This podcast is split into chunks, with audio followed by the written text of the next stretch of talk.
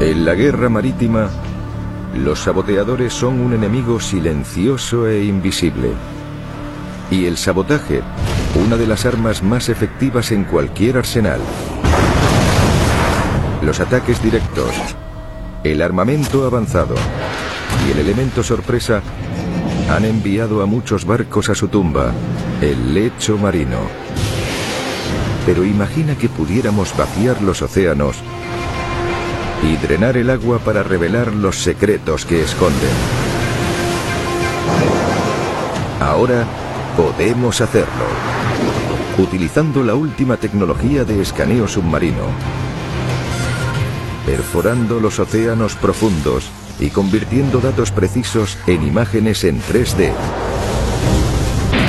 ¿Existen pruebas de una impactante táctica utilizada por los japoneses para derrotar a sus enemigos? Miles de jóvenes estrellaron sus aviones en las cubiertas de las embarcaciones enemigas. ¿Quién hundió el superacorazado alemán Bismarck? El Bismarck fue diseñado para soportar ataques, pero hundirlo eran palabras mayores. ¿Y por qué este potente U-Boat pasó desapercibido? Esto es sabotaje en alta mar. Trenar los océanos a fondo. Sabotaje en alta mar.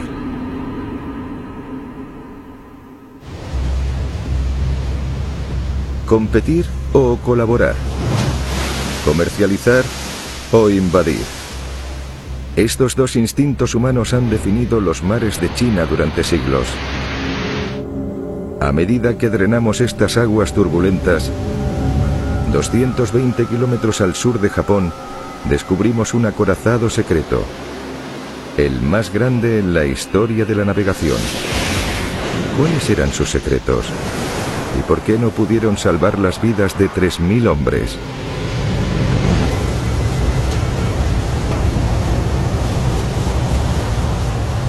Octubre de 1944. Dos buques de guerra gigantes se dirigen hacia la batalla naval más grande de la historia. El poderoso Yamato y su gemelo Musashi. El tamaño del Yamato es impresionante. El Yamato y su nave gemela Musashi fueron los acorazados más grandes jamás construidos. Con casi 260 metros de largo y 39 de ancho, estos superacorazados impresionan a sus oponentes.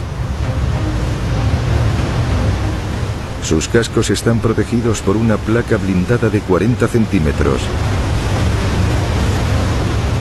Y todo el casco está cubierto de armas. En la proa tienen dos torretas gigantes y más de 100 cañones pequeños seguidos de una tercera torreta. Son las mayores fortalezas flotantes que han surcado los mares. Como buque insignia de la Marina Imperial japonesa, el Yamato lleva el sello del propio emperador. Un crisantemo dorado. Yamato proviene del término Yamato Daimashai, que representa el espíritu nacional de Japón. Fue literalmente la materialización del propio Japón. El Yamato, además de grande, también es de alto secreto. Los japoneses tomaron fuertes medidas para ocultar al Yamato a las armadas extranjeras, llegando al punto de construir un edificio para que las embarcaciones occidentales no pudieran ver la nave mientras la construían. Ni siquiera los oficiales al mando del Yamato conocían cuál iba a ser su tamaño real. Sus secretos, cualesquiera que fueran, debían ser secretos a toda costa. Y le salió bien porque durante toda la guerra los estadounidenses no tenían ni idea del tamaño de la nave ni de las armas que llevaban a bordo. Los acorazados secretos de Japón se ponen a prueba en una de las batallas navales más grandes de la Segunda Guerra Mundial. Tres años después de que Japón bombardeara Pearl Harbor, la Guerra del Pacífico está a punto de alcanzar su punto álgido. Avanzando hacia Japón, el ejército estadounidense y australiano comienzan la invasión de Filipinas. El Yamato y el Musashi lideran la flota japonesa mientras tratan de detener a los aliados a su paso. La batalla del Golfo de Leyte en octubre de 1944 es la batalla naval más grande de la historia. Es una batalla épica de 300 naves. Fue la última oportunidad que tuvo la flota japonesa para detener el avance estadounidense. El Yamato lanza el primer ataque. Sus potentes armas disparan al portaaviones estadounidense Gambier Bay y lo hunden. Los aliados responden con cañones, torpedos y aviones. Una enorme batalla de fuego que destruye 26 barcos japoneses y daña a decenas más. Esto marcó el final de la Marina japonesa como fuerza de combate efectiva. El Yamato es golpeado, pero se salva gracias a su fuerte armadura. El Musashi no tiene tanta suerte. Se hunde debido a una avalancha de bombas y torpedos estadounidenses. Mueren mil miembros de la tripulación.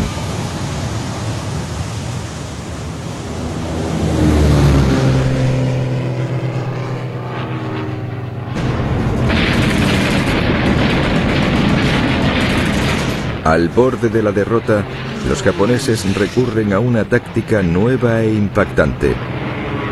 La llaman Kamikaze. Miles de jóvenes estrellaban sus aviones en las cubiertas de las embarcaciones enemigas.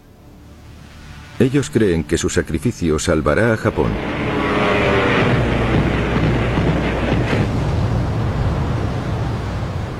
Pero eso no es suficiente para contener al ejército de Estados Unidos. Después de su victoria en el Golfo de Leyte, los estadounidenses llegan a la puerta de Japón, las islas periféricas de Okinawa. Japón envía al Yamato a la batalla una vez más. El 7 de abril de 1945 se dirige hacia su destino. Con órdenes de interceptar a los invasores y luchar hasta el final. Es la última misión kamikaze. Este enorme barco, este acorazado, se envía en una misión solo de ida para convertirlo en un arma gigante y tratar de alejar a los barcos estadounidenses. Pero el Yamato nunca llega a Okinawa. Los estadounidenses lanzan un ataque sorpresa con una fuerza aplastante. El tamaño del superacorazado y su increíble fuerza no pueden salvarlo esta vez. Dos horas después de la primera oleada de bombas, el buque insignia de la Armada Imperial japonesa se hunde bajo las olas. Entonces, ¿cuáles eran los secretos del Yamato y por qué no pudieron salvar la nave? Medio siglo después, los exploradores de naufragios franceses y japoneses se dispusieron a descubrir el misterio. Los datos del sonar confirman que los restos están en el lecho marino a 220 kilómetros al sur de Japón. Pero los restos son apenas visibles. Utilizan un submarino.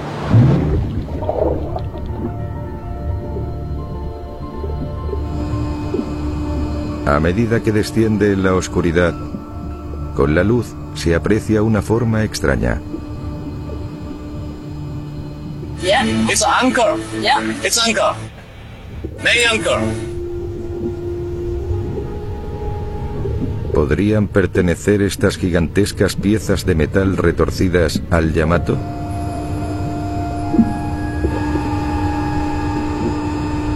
Siguen buscando más pruebas.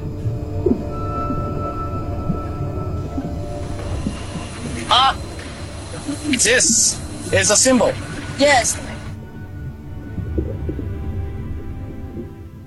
Como explorador de naufragios, ver las primeras imágenes de este fue algo realmente impactante e importante.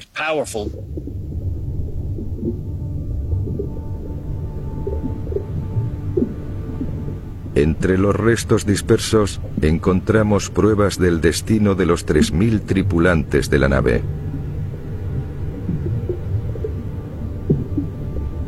El naufragio del Yamato es la peor tragedia naval de Japón.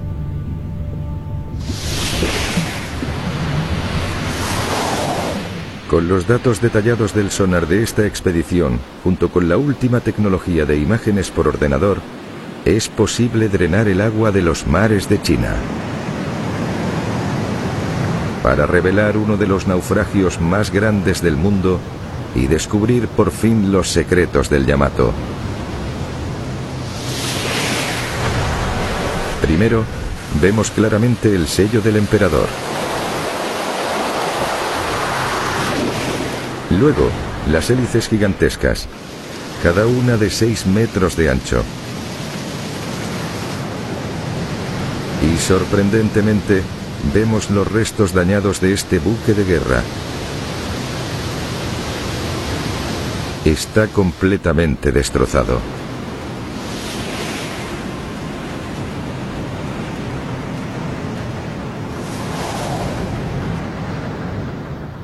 El trágico final del Yamato y los restos esparcidos del acorazado son una imagen reveladora. El barco se rompió literalmente en pedazos y eso es lo que vemos ahora en el fondo. Pero, ¿cuál es el gran secreto del Yamato? Los expertos analizan los restos para valorar su gran tamaño y el increíble grosor de su casco blindado.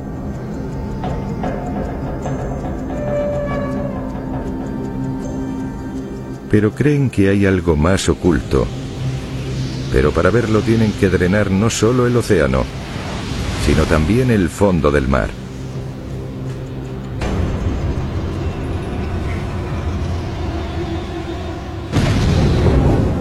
Cuando construyeron el Yamato, los aliados asumieron que estaba equipado con cañones de 38 centímetros, algo común en los acorazados de la época, pero estaban equivocados.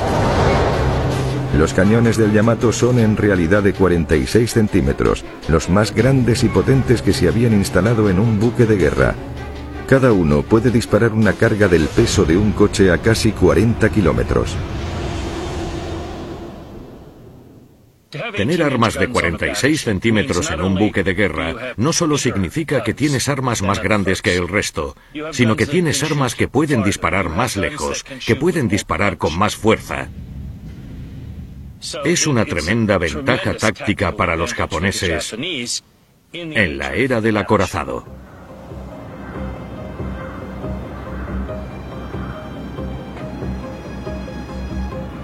Kazushi Hiro, un guardavía naval que sirvió en el Yamato, recuerda su potente armamento. El sonido era muy fuerte. Era como si una oleada de rayos golpeara la embarcación. Pero si el Yamato tenía las armas más potentes en el mar, ¿qué lo hundió?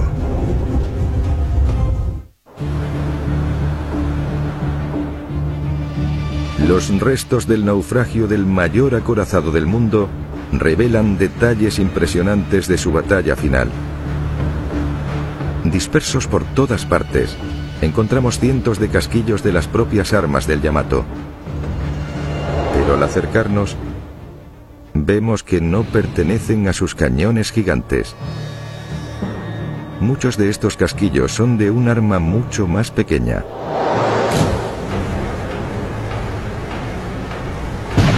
Los cañones del Yamato están diseñados para destruir otros acorazados, pero son de poca utilidad contra los aviones de ataque de movimiento rápido. Se defiende con pistolas mucho más pequeñas de 25 milímetros que disparan proyectiles de poco más de una pulgada de diámetro, pero estas armas tienen un problema. A diferencia de los barcos británicos y estadounidenses que estaban armados con armas de 40 milímetros, los japoneses no tenían nada de eso. Pasaron directamente de un cañón antiaéreo de 127 milímetros a un cañón antiaéreo de 25 milímetros, y eso hizo que el Yamato fuera vulnerable al ataque del torpedo. Era un arma muy mediocre, con una elevación y una velocidad de disparo lenta, y tenía muchas vibraciones, por lo que era bastante impreciso. Las armas antiaéreas del Yamato no son rivales para un oponente con el que nunca fue diseñado para luchar.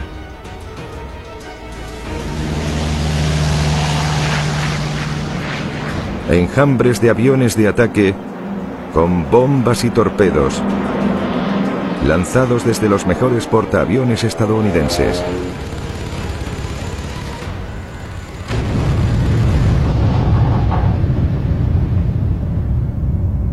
Cada uno de estos agujeros representa un ataque exitoso. Y son suficiente para paralizar al Yamato. Pero los restos drenados de este naufragio gigante revelan otro misterio.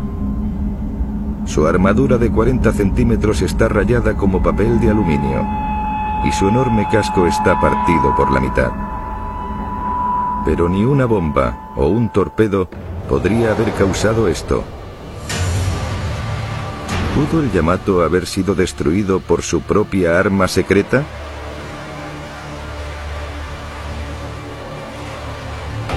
Entre los restos dispersos se encuentra el corazón de la temible potencia de fuego de la nave. Este orificio es donde estaba la torreta delantera de 46 centímetros y donde almacenaban los proyectiles y el propelente antes de colocarlos en los cañones de arriba. Esta es una parte muy vulnerable del barco. Si disparaban en el polvorín, destruían la embarcación por completo. Este vídeo nos da una pista sobre el destino del Yamato. Muestra un buque de guerra británico torpedeado de la Segunda Guerra Mundial, el HMS Baram, hundiéndose lentamente en el agua. A medida que el barco se hunde, los proyectiles comienzan a caerse de las estanterías del polvorín que están dentro. Mueren 800 hombres. El naufragio drenado del Yamato muestra cómo comienza la explosión que lo destrozó. Y es justo en la posición del segundo polvorín. Esta es una de las últimas fotografías del superacorazado. Sobre él se observa una columna de humo de 5 kilómetros de altura. Es el resultado de esa última explosión catastrófica. Cuando el Yamato explotó, se formó una enorme nube de hongo, similar a las nubes de hongo que muy pronto aparecerían sobre Hiroshima y Nagasaki, poniendo fin a la Guerra del Pacífico. Kazushi Hiro fue asignado a otro barco después de su entrenamiento en el Yamato. Ahora, con 94 años, todavía reza por todos sus compañeros de tripulación que murieron aquel día. En este cenotafio están inscritos decenas de nombres de mis amigos. Yo vengo a visitar sus tumbas una vez a la semana, porque tengo tiempo y la suerte de estar vivo.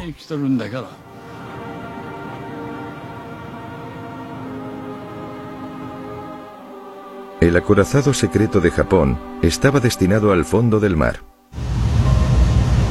y no por culpa de su misión kamikaze, sino porque sus armas secretas resultaron inútiles debido a la naturaleza cambiante de la guerra. El hundimiento del Yamato fue el último aliento del acorazado y demostró que a menos que tuviera cobertura aérea, era muy vulnerable al ataque de torpedos.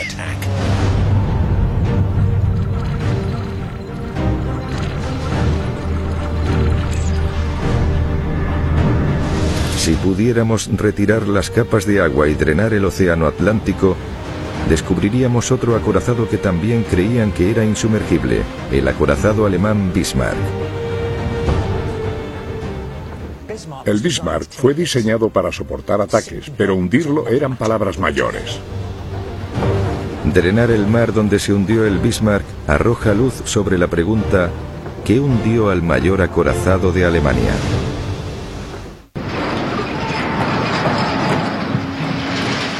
Este acorazado, el Bismarck, es el mayor buque de guerra de Alemania. Cuenta con una tripulación de más de 2.000 hombres y ocho cañones enormes de 38 centímetros, que pueden disparar proyectiles de casi una tonelada a una distancia de 38 kilómetros. Su primera misión es destruir convoyes británicos en el Atlántico.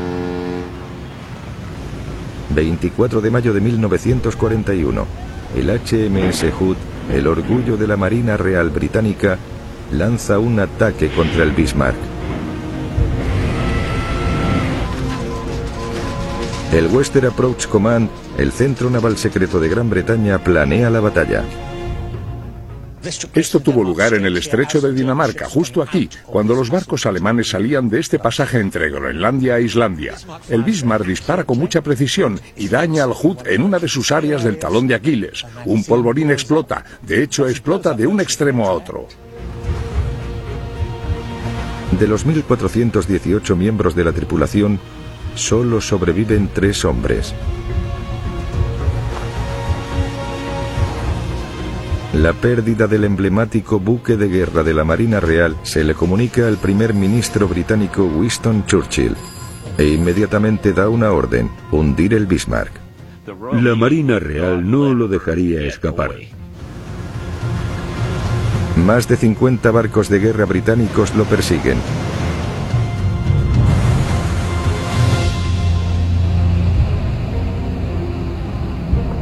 Actualmente, el Bismarck se encuentra a casi 4.800 metros de profundidad. Recibió muchos impactos. Si observas el naufragio actual, la cantidad de agujeros en el barco es bastante notable. Si pudiéramos drenar el océano, descubriríamos qué fue realmente lo que hundió el barco que debía ser insumergible. Actualmente, la última tecnología de estudios submarinos nos permite vaciar el océano y drenar el mismísimo Atlántico.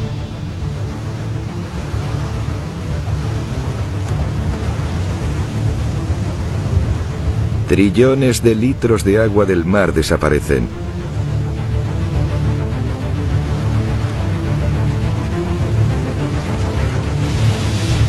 Por primera vez, veremos al Bismarck hundido a casi 5 kilómetros de profundidad.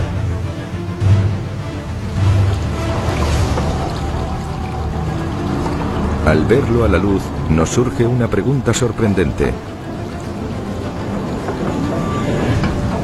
¿Hundieron los británicos el Bismarck? ¿O fueron los alemanes los que hundieron su propio barco?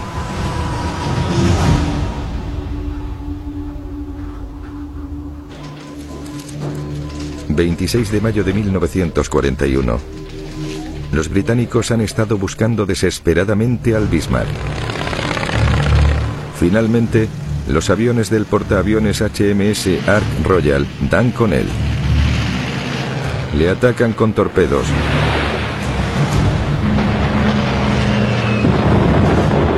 Y uno de ellos da en el clavo golpeó en la popa, el punto más débil de incluso el acorazado más resistente.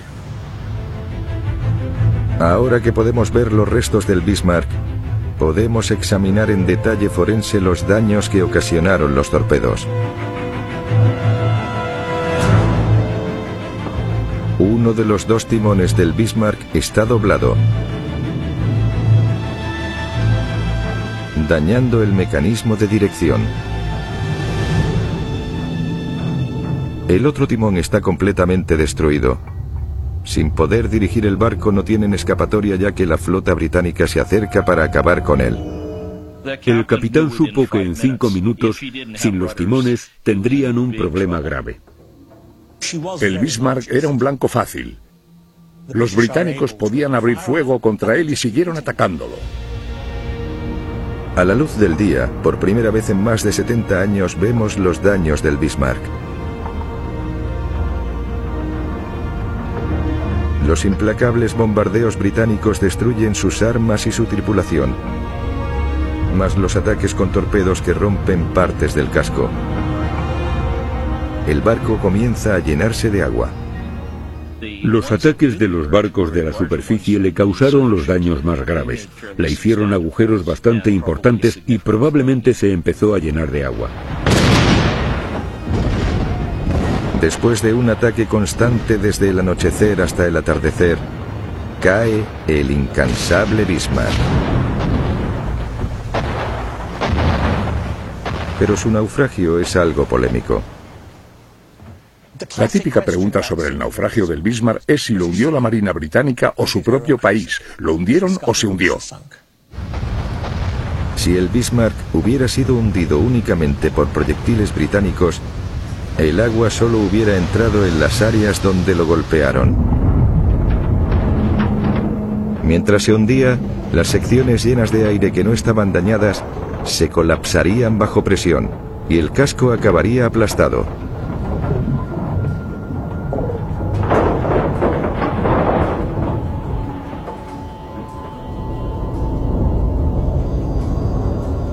Pero los datos de las imágenes muestran que el Bismarck no está aplastado. No había grandes secciones de aire. Un examen cuidadoso revela que el daño del torpedo debilitó algunas placas del casco. El agua en el interior del barco reventó más placas cuando golpeó el fondo del mar.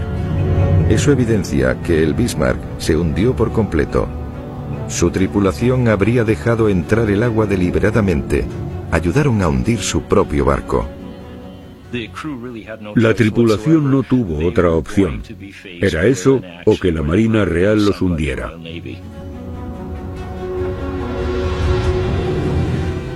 Sabían que iban a morir.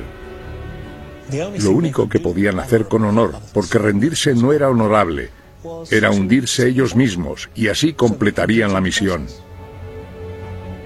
Creo que ambas partes se pueden sentir orgullosos de esto. Fue saboteado y hundido al mismo tiempo.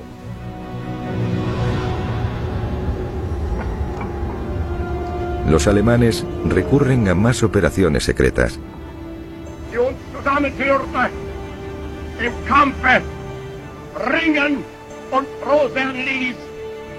La tecnología secreta nazi alcanza a todo el mundo y drenar los océanos revela evidencias de ello en uno de los lugares más sorprendentes, el Canal de la Mancha. En él yace un buque de guerra equipado con una tecnología secreta que podría haber cambiado el curso de la guerra. Al drenar esta agua, revelamos el misterio del submarino nazi U-480. El U-480 podríamos decir que es el primer submarino invisible de la historia. Este buque desapareció en 1945 con una tecnología secreta letal a bordo. ¿Qué hizo a este submarino nazi invisible?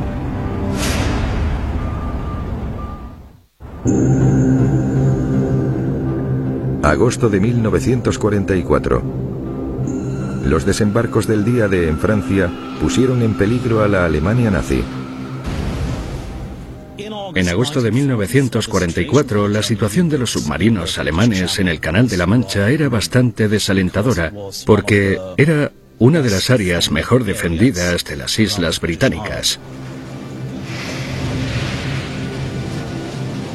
Los aliados tienen un método muy efectivo para detectar a los submarinos asaltantes. El sonar. A principios de la guerra, los submarinos nazis atacaron a los aliados en la batalla del Atlántico,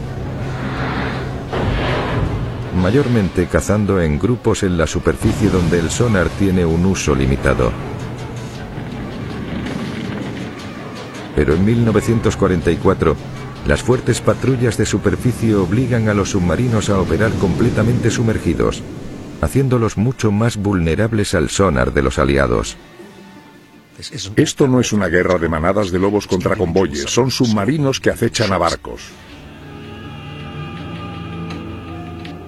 Las operaciones en un submarino en el Canal de la Mancha eran muy peligrosas.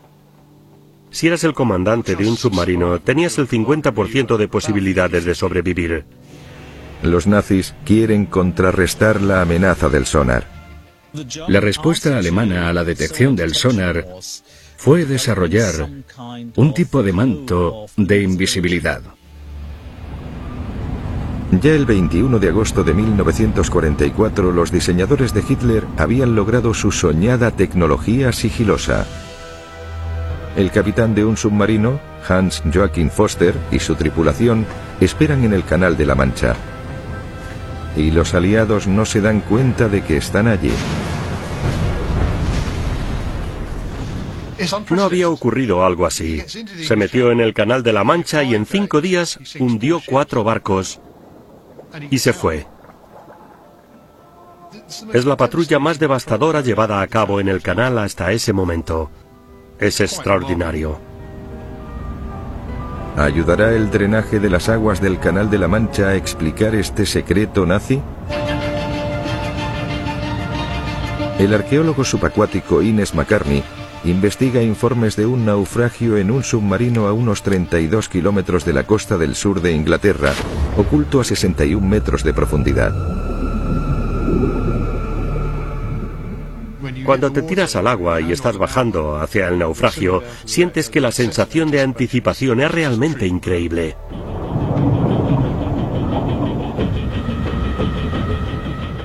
Lo primero que piensas al ver un objeto completamente invisible es, ¿puedes averiguar qué es? Ahora, por primera vez, drenamos las aguas del Canal de la Mancha y el U-480 saldrá a la luz del día.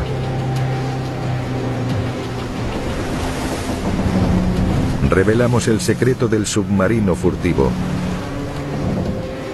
Toda la superficie del U-Boat está cubierta con paneles de goma. Cada panel tiene una serie de agujeritos regulares. En lugar de reflejar las señales del sonar a un barco de guerra aliado, estos paneles de goma los absorben, haciéndolos realmente invisibles. Cogí un panel de goma negro y yo estaba como... No me puedo creer lo que acabo de ver. Disminuir la efectividad del sonar del otro bando podría marcar la diferencia entre la vida y la muerte. Actualmente en Kiel, Alemania, se puede ver un modelo del barco U-480. El diseño del U-480 no era particularmente nuevo. Era el U-Boat básico de tipo 7, pero forrado con estos paneles especiales de encubrimiento. Pero el drenaje del U-480 plantea otra pregunta crítica.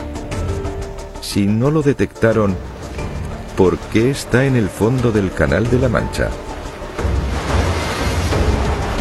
Al drenar toda el agua, podemos descubrir indicios del daño causado al U-480.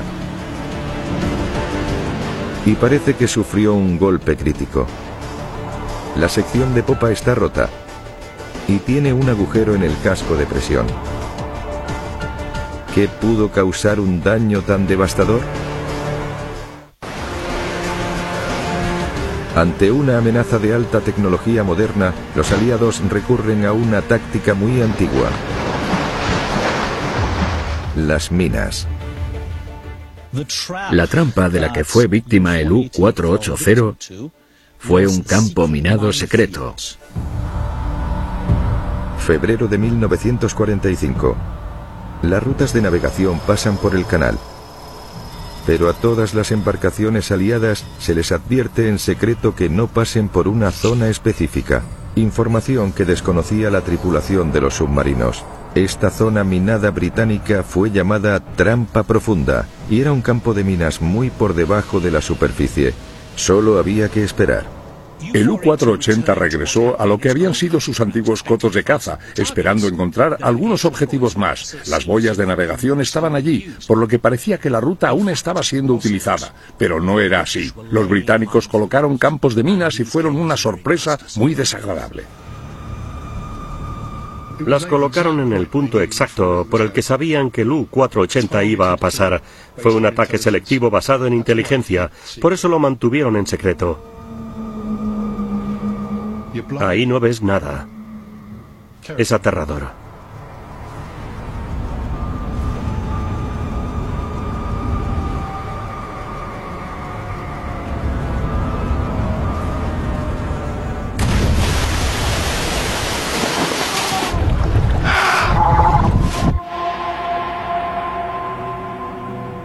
...145 kilos de explosivos originan un agujero en el submarino, dejando entrar toneladas de agua por segundo.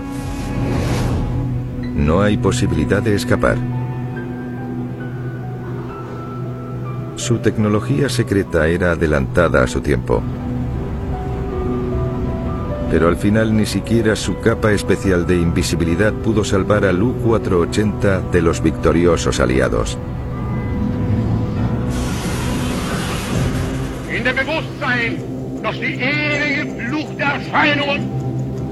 Los océanos del mundo esconden secretos nazis en las profundidades. El mar Báltico. Al drenar estas aguas heladas, descubrimos un portaaviones alemán olvidado que nunca vio la batalla. Graf Zeppelin. Desapareció hace más de 70 años, pero ¿por qué está el único portaaviones de Hitler tan dañado en el fondo del mar Báltico? En primer lugar, encontramos algo que nos llamó la atención. Lo encontramos utilizando un sonar multihaz. Después del procesamiento, las primeras mediciones indicaron que tenía aproximadamente 260 metros de largo. Es el mayor naufragio que se ha encontrado en el mar Báltico. Vaya. Fue un gran descubrimiento. Fue realmente espectacular.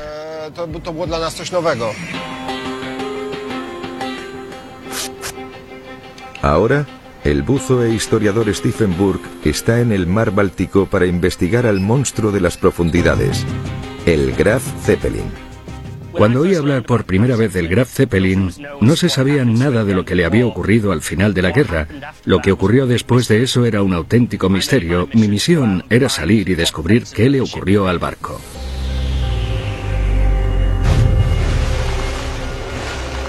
En la oscuridad, a casi 88 metros de profundidad, solo hay destellos del gigante perdido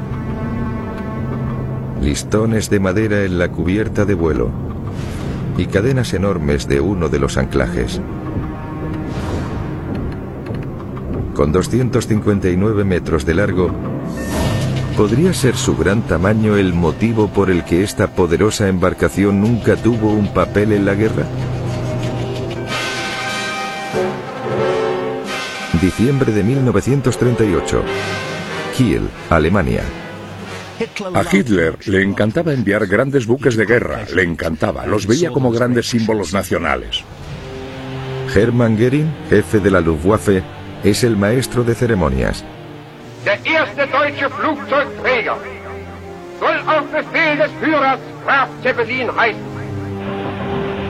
Los nazis tenían grandes ambiciones para este barco. Más de 40 cazas, bombarderos y aviones torpederos lo habrían convertido en una poderosa máquina de guerra. Los elevadores llevarían a los aviones desde la cubierta inferior hasta la cubierta de vuelo. Los aviones se lanzarían con una catapulta. La idea de que un Stuka despegara de un portaaviones y llevara a cabo ataques con torpedos y bombas submarinas en barcos aliados habría fortalecido enormemente su posición naval.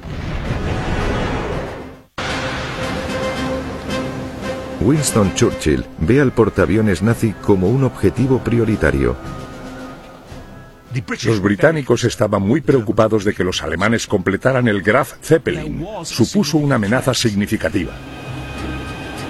Pero los nazis tardan en terminar este enorme buque de guerra. Aunque estaba listo y apto para navegar, el remate final se retrasa una y otra vez porque necesita grandes cantidades de material de construcción. A pesar de las apariencias, a Alemania le faltaban recursos. Tenía muy poco acero. Como creían que la guerra sería corta, pensaron que el Graf Zeppelin igual no se terminaba a tiempo para participar en ella. Así que tuvieron que dejar de construir grandes buques de guerra.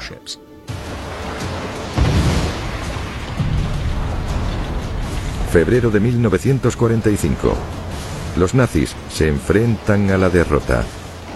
A principios de 1945, el almirante Deniz emitió una política de tierra que consistía en destruir cientos de activos clave para evitar que cayeran en manos rusas y uno de esos activos era el Graf Zeppelin. El Graf Zeppelin zarpa con una tripulación alemana que nunca va a ver la batalla. Pero ese no es el final de la historia fue abandonado en el río Oder, pero ahora se encuentra a 320 kilómetros de distancia en medio del mar Báltico. ¿Por qué está ahora el Graf Zeppelin aquí? Después de la guerra, los rusos toman el barco como botín. Los rusos lo levantaron para sellar los agujeros, bombearon el agua y lo sacaron a flote. Luego, decidieron usar el Graf Zeppelin para llevar a cabo un experimento de Guerra Fría. Steven Burke visita la Academia Naval Polaca en Gdynia para investigarlo. En la investigación colabora el exoficial naval polaco Adam Olejnik.